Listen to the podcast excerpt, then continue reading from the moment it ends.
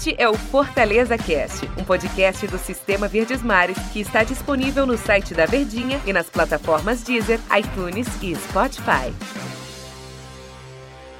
Aquele abraço para você, torcedor do Fortaleza, ligado em nossas plataformas do Sistema Verdes Mares de Comunicação. Está começando mais uma edição do Fortaleza Cast, deixando você sempre muito atualizado das coisas do Fortaleza, que vem de uma derrota para o Ferroviário por 1 a 0 e agora encara uma outra competição vai encarar, é claro, a Copa do Nordeste. Neste final de semana tem Fortaleza e CSA.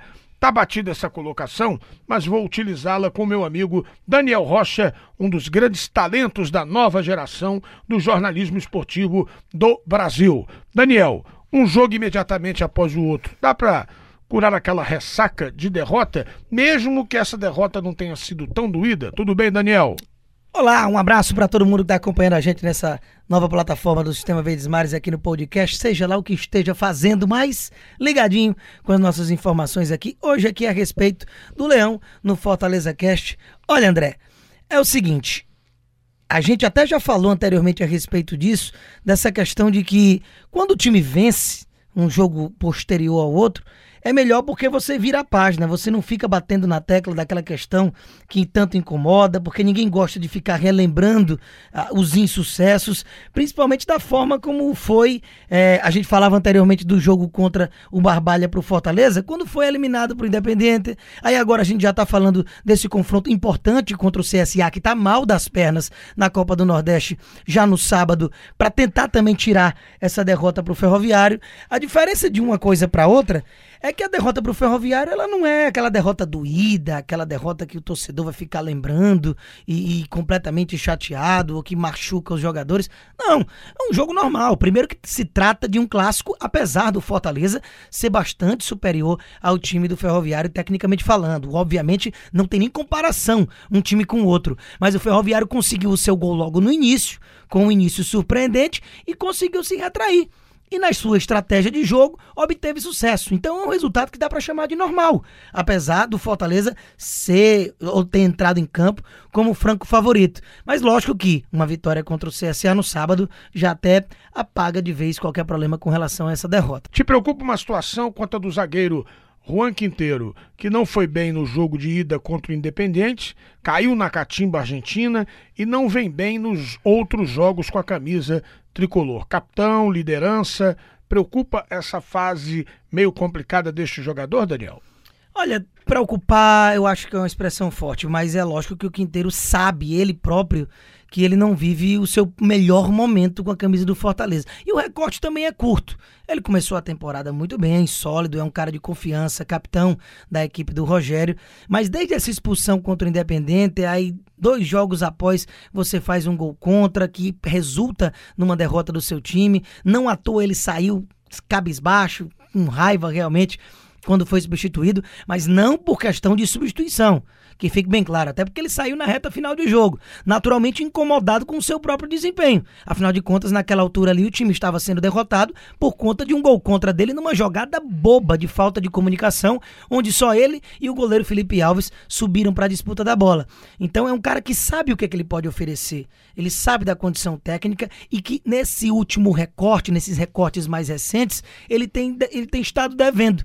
Então, muito por isso que a gente espera mais dele. Então, quanto antes ele puder dar uma volta por cima, ter uma boa participação numa vitória importante de Copa do Nordeste, como pode vir a ser no sábado, aí também já melhora a cabeça do atleta. Você acredita num time principal, no mesclado, no alternativo, ou é difícil fazer uma análise quando o assunto é escalação para Rogério Ceni?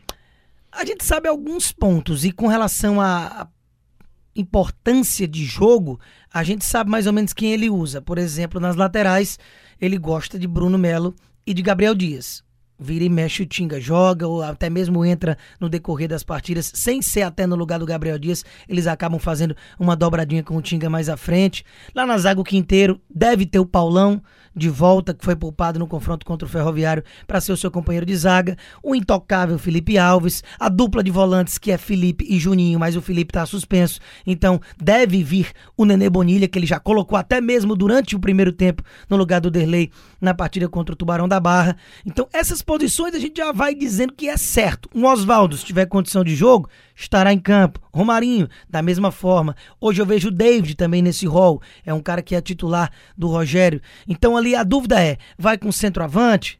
Ou vai com quatro homens de mobilidade na frente, como já foi em alguns momentos, até mesmo no mata-mata contra o Independiente? Lá atrás, acho difícil ter alguma mudança, a não ser por questão física. Então dá pra gente desenhar mais ou menos o que, que o Rogério deve ter na cabeça para esse jogo. Agora, cravar os 11 mesmo certo é que vira e mexe, sempre tem uma surpresinha que é difícil de cravar. O CSA, neste momento, vindo de uma derrota, é o adversário considerado ideal para o Fortaleza efetivamente pensar em três pontos nessa competição? O futebol ele tem aqueles detalhes, não dá para você, ah, vamos ganhar, somos favoritos. Sem menosprezo nenhum a equipe, até porque essa história de que não tem bobo no futebol é muito clichê, mas cada vez mais ela vai mostrando que é a realidade.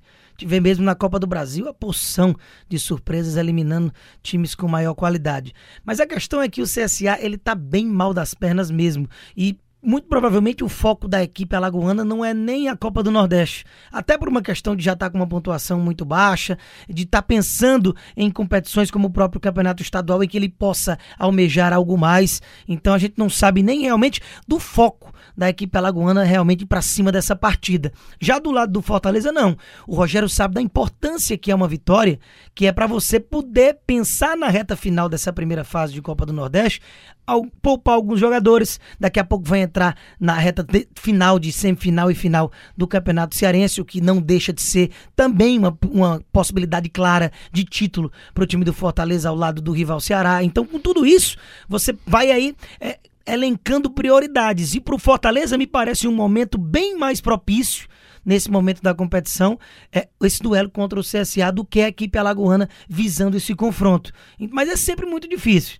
CSA mesmo costuma trazer problemas para a equipe do Fortaleza, sustentou um tabu grande até pouco tempo atrás, foi o campeão da Série C em cima do próprio Leão. Então, enfim, é um time engasgado, enjoado, que costuma dar trabalho mesmo quando é inferior tecnicamente, como é o caso agora. Eu acho essa situação do Fortaleza interessante por um lado, mas difícil por outro. Ter que manter o título, tanto no campeonato estadual quanto também na Copa do Nordeste. Eu acho que as responsabilidades duplicam e triplicam, Daniel. Os grandes treinadores e jogadores é, do mundo da bola costumam dizer que chegar ao topo, ser campeão é muito difícil, mas se manter lá é mais ainda. Como você, por exemplo, é um treinador que vai assumir uma equipe que acabou de ganhar tudo. Por exemplo, um técnico que chegar agora para um lugar de Jorge Jesus, caso ele saia do Flamengo, é, o cara tá com a corda no pescoço. A gente vê o Gesualdo no time do Santos, que não ganhou nada, mas viu o desempenho com o Sampaoli. O sarrafo tá lá em cima. É diferente de você pegar uma equipe lá embaixo e tentar resgatá-la. Às vezes, uma besteirinha ou outra que você consegue de positivo já é exaltado, porque o time estava lá no fundo do poço. Então, sem dúvida nenhuma, essa questão de manter título, ela eleva a sua responsabilidade. Ah, o atual campeão eliminado nas quartas de final. Isso aí fica uma mancha, né? Fica uma brecha de como o que que deu errado de uma temporada para outra? Por que é que um time no ano seguinte de mais investimento, de maior injeção financeira, patrocínio, visibilidade, participou de uma competição internacional agora, por muito pouco não elimina um tradicional time argentino. Então tudo isso, você eliminado antes, começam a ter reflexões que levam a gente a pensar o que é que deu errado. Então nunca é bom. Então, por conta de tudo isso, é sempre importante você manter aquele seu nível de excelência. Se vai ganhar ou não, mas chegar numa fase mais aguda, perder mais de igual para igual para um grande time ou um grande rival, aí tudo bem. Mas é lógico que a pressão ela aumenta sim quando você é o detentor dessas conquistas. Para a gente concluir aqui este Fortaleza Cast, acredita numa vitória no próximo final de semana contra o CSA? Sem dúvida nenhuma. Por tudo que a gente já pincelou aqui nesse Fortaleza Cast, o Fortaleza é favorito, o Fortaleza é franco favorito, da mesma forma como era com o Ferroviário. Mas aí futebol tem dessas coisas. Não existe receita certa. A gente é, precisa ver como é que o time vai se comportar psicologicamente depois dessa derrota. Não me parece que vá sentir, porque a gente viu que depois da eliminação pro Independente jogou da mesma forma contra o Barbalha, jogou da mesma forma contra o Ferroviário, só que o resultado não veio. E a gente já está acostumado a ver sob o comando do Rogério, se a gente puxar três anos para cá, é muito difícil ver esse time descarrilhar. Desde que o Rogério encontrou ali o time base, após o Cearense de 2018, quando ele havia assumido, ele dificilmente saiu do trilho. Foi campeão com facilidade de uma Série B, depois conseguiu uma grande campanha em Série A de Campeonato Brasileiro. Esse ano vinha muito bem até essa eliminação com um gol no último lance. Coisas do futebol, que faz parte. Sem dúvida nenhuma, o futebol tem graça por conta dessas situações. Se o favorito sempre ganhasse, não haveria graça e não precisava nem a gente assistir o jogo. Mas é favorito sim para esse duelo contra o CSA e eu acredito que vence. Obrigado, Daniel, pela sua participação aqui no Fortaleza Cash. Tamo Até uma junto, próxima Sempre oportunidade. aqui, juntos, pro que precisar. Tá gaiato hoje, hein? É, tamo ganhado sempre. Tá gaiato, né? Valeu, minha gente. Você, torcedor do Tricolor de Aço do PC, você fica na expectativa. A qualquer momento a gente volta nas nossas plataformas. E é por isso que eu digo. Ademã!